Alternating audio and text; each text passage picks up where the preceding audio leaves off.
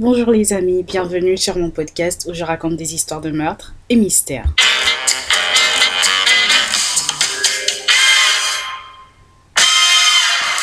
Petit disclaimer avant de commencer, je tiens à vous rappeler que ce contenu s'adresse à un public averti. Ce contenu est déconseillé au moins de 12 ans. Alors, je sais, vous devez vous dire, on n'a pas eu de podcast mercredi. Alors, mercredi, j'ai bien fait une vidéo sur ma chaîne YouTube, mais euh, c'était une vidéo dont j'avais déjà fait le podcast et dont je n'avais pas fait la vidéo. Et histoire d'avoir un équilibre sur euh, ma chaîne YouTube euh, et mes podcasts, j'avais donc décidé de faire cet équilibre-là pour qu'il y ait exactement le même nombre de vidéos euh, YouTube sur ma chaîne que euh, de podcasts en fait qui est exactement les mêmes choses euh, en quelque sorte. Donc voilà. Alors aujourd'hui, nous allons parler du décès d'une petite fille quand j'ai appris l'histoire, quand j'ai étudier quand je faisais même mes recherches, c'est quelque chose qui a été beaucoup difficile pour moi parce que ça m'a énormément attristé. Nous allons donc parler euh, du décès de Elizabeth Holten. Alors cette histoire euh, débute le 21 octobre 2009 à St. Martins euh, dans le Missouri. Et il est important de noter que les principaux personnages de cette histoire sont Elizabeth Holten 9 ans, Emma Bustamente 6 ans et la grande sœur de Emma Bustamente, Alissa Bustamente 15 ans. Alors le 21 octobre 2009 aux alentours autour de 17h, euh, Patricia Price, euh, la maman de Elisabeth, était en train de cuisiner le repas du soir quand Emma Bustamente est venue frapper à la porte en suppliant la maman de Elisabeth de laisser Elisabeth euh, sortir pour venir jouer avec elle.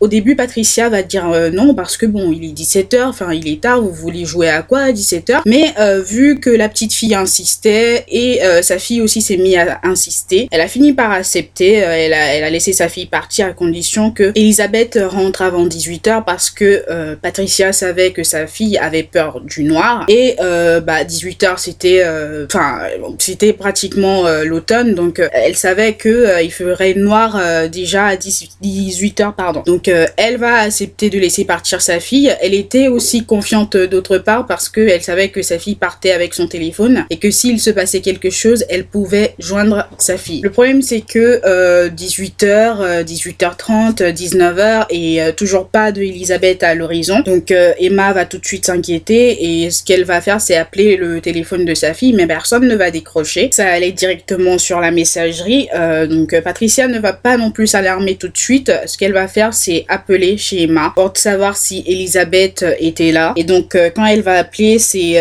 Karen la grand-mère de Emma qui va décrocher et qui va dire que Elisabeth n'était jamais venue chez elle, que Emma était à côté d'elle mais qu'il n'y avait pas d'Elisabeth Elisabeth. Donc euh, Patricia va méga s'alarmer à ce moment-là et elle va appeler euh, la police pardon qui va très vite débuter une enquête. Ce que les officiers vont faire c'est qu'ils vont euh, tout de suite essayer de localiser le téléphone de Elisabeth et le signal du téléphone venait des bois situés derrière la maison de Emma. Donc ils vont organiser tout de suite des battues pour essayer de retrouver la petite fille mais ils ne vont rien se trouver. de là ils vont se dire bon on va repartir à la dernière personne qui avait vu euh, Elisabeth vivante qui est donc euh, Emma. Donc ils vont euh, interroger la petite fille en présence de sa grand-mère et euh, Emma va commencer par leur raconter des mensonges. Comment on sait que c'est des mensonges? Le truc c'est qu'elle va changer son histoire plusieurs fois. Alors la première histoire de Emma était que elle, elle et Elisabeth étaient restées ensemble environ une heure et que ensuite chacune a été rentrée chez elle. Et sa deuxième histoire était que à un moment donné,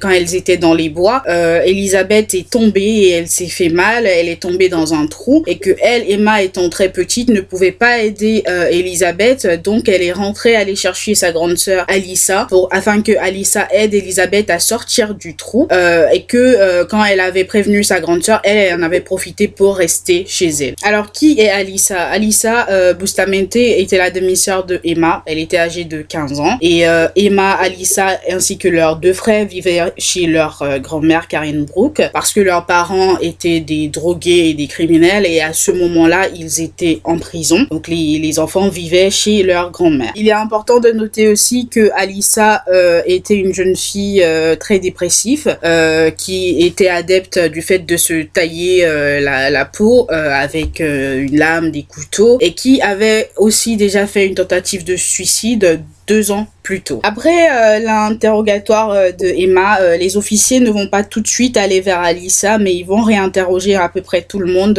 tous les habitants. Et ils vont se rendre compte qu'ils arrivaient à situer tout le monde au moment de la disparition d'Elisabeth, sauf tout le monde sauf Alissa. Donc ils vont envoyer un agent du FBI pour aller interroger Alissa et lui demander où elle se trouvait le 21 octobre. Et Alissa va répondre qu'elle avait séché l'école ce jour-là, mais qu'elle ignorait où se trouvait Elisabeth. Alors, il est important de noter que Alissa n'était pas suspecte au début, mais euh, ça va très vite changer euh, après que Alissa, en marchant dans les bois où euh, le, signal du téléphone d'Elisabeth venait, les bois le bois derrière la maison de leur grand-mère du coup, elle va, enfin l'un des officiers, l'un des agents du FBI va remarquer des, des trous profond euh, dans, la, dans, dans, les bois et va demander à Alissa si elle savait, euh, enfin, d'où ça venait en quelque sorte. Et elle va répondre, euh, genre, automatiquement que c'était elle, en fait, qui creusait ces trous-là, qu'elle aimait creuser des trous pour y enterrer des animaux. Donc, les officiers qui ont trouvé sa réponse assez étrange, ils vont repartir et ce qu'ils vont faire, c'est tout de suite demander un mandat de perquisition pour la maison de la grand-mère de Emma et Alissa, mais notamment pour la chambre de Alissa. Donc, le jour de la perquisition, en fouillant la chambre euh, d'Alissa, ils vont tomber euh, sur euh, des dessins et des tests sur les murs de sa chambre. Et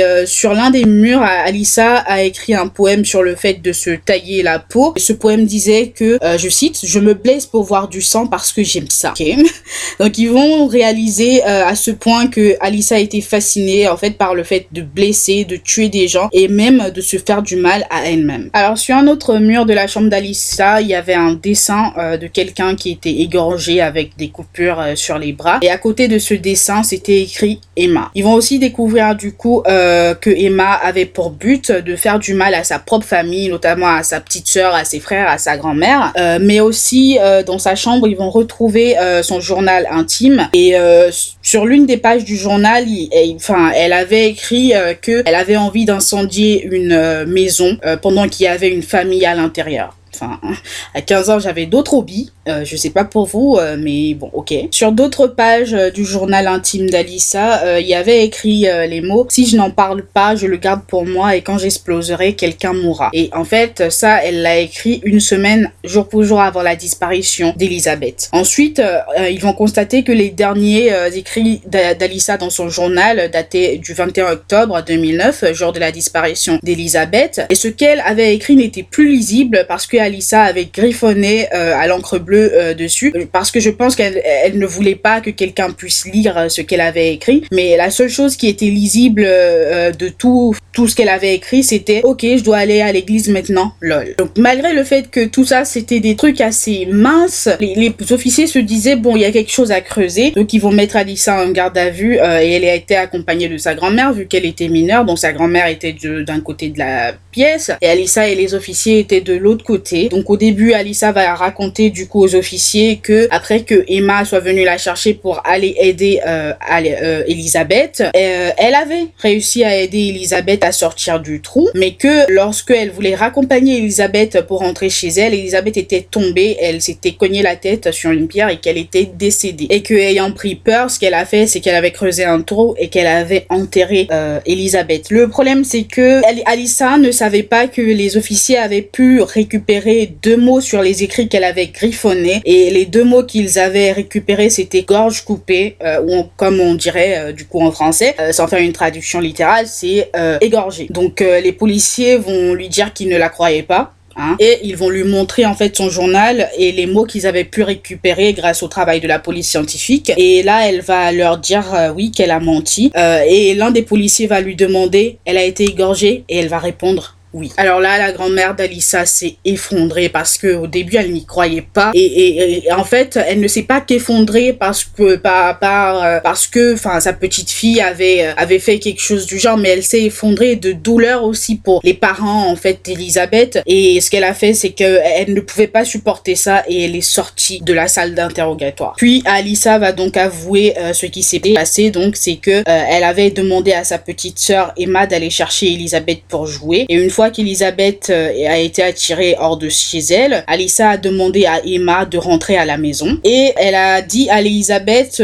que elle voulait lui montrer quelque chose euh, dans les bois mais que c'était à 15 minutes environ de marche dans les bois. Donc Elisabeth, ce qu'elle ne savait pas, c'est que Alissa cachait un couteau de cuisine et qu'elle avait creusé une tombe peu profonde pour Elisabeth cinq jours auparavant. Donc euh, une fois près du trou, Alissa a commencé par étrangler Elisabeth, puis elle a saisi le couteau et l'a poignardé sept fois dans la poitrine, puis a fini par l'égorger avant de l'enterrer dans le trou et de recouvrir son corps avec des feuilles mortes. Donc après avoir avoué, elle va indiquer aux officiers où se trouvait le corps euh, de Elisabeth, donc ils vont aller récupérer le corps de la petite fille. Et euh, là, la police ne s'est pas limitée à ça, ils ont comme ils voulaient quand même découvrir ce qu'Alissa avait écrit dans son journal. Donc ils vont réessayer une technique, la police scientifique va réessayer une, technique et ils vont récupérer du coup tout ce que Alissa avait écrit. Donc tout ça c'est après l'arrestation de Alissa et euh, elle avait écrit, je cite, je viens de tuer quelqu'un, je l'ai étranglé, lui ai tranché la gorge,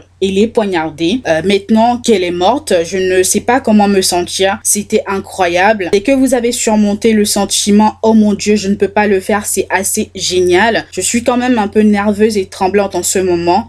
Ok, je dois aller à l'église maintenant. Lol. Que suite à ça, Alissa, euh, le procureur va décider de l'inculper pour meurtre au premier degré parce que ils se sont rendus compte que c'était quelque chose de, clairement prémédité hein, et euh, elle devait être jugée comme euh, une adulte. Et son procès débute en 2012 à ses 18 ans. Donc euh, Alissa va plaider non coupable avec la défense selon laquelle que son acte était dû à ses problèmes mentaux, ce que le procureur va contre-argumenter pardon en faisant comprendre que Alissa avait planifié le meurtre cinq jours avant et que enfin ça ne comptait pas en fait d'inculper ses problèmes mentaux hein, et et donc, euh, malgré en fait son diagnostic de dépression sévère et de troubles de la personnalité, Aïssa s'étant rendu compte que les jurys euh, étaient euh, d'accord avec la contre-argumentation du procureur, elle va accepter un accord avec le procureur. Donc, suite à cet accord, Alicia sera déclarée coupable de meurtre second degré et d'actes criminels armés. Alors, c'est deux charges différentes avec deux peines différentes. Donc, les peines sont successives en quelque sorte. C'est pas qu'elle va les faire en même temps, c'est euh, l'un après l'autre. Et donc, euh, pour euh, le meurtre au second degré, Alissa a été condamnée à la prison à vie avec possibilité de libération conditionnelle en 2024.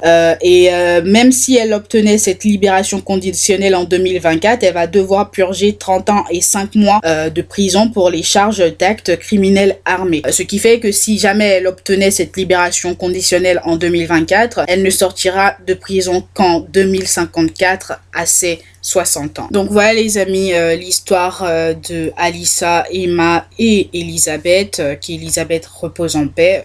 elle ne méritait clairement pas de mourir à cause d'une taré, hein, on, va, on va se le dire. Les problèmes euh, mentaux ne sont en aucun cas une excuse pour tuer quelqu'un. Euh, c'était clairement un choix euh, d'avoir tué la petite Elisabeth. Donc j'espère qu'elle n'obtienne même pas cette libération conditionnelle à Alissa parce que pour moi c'est un danger pour la société cette jeune fille. Donc voilà les amis, j'espère que cette histoire vous aura plu. On se retrouve une prochaine fois pour une nouvelle histoire. En attendant, je vous souhaite une bonne journée, portez-vous bien et faites de bons choix. Bye guys.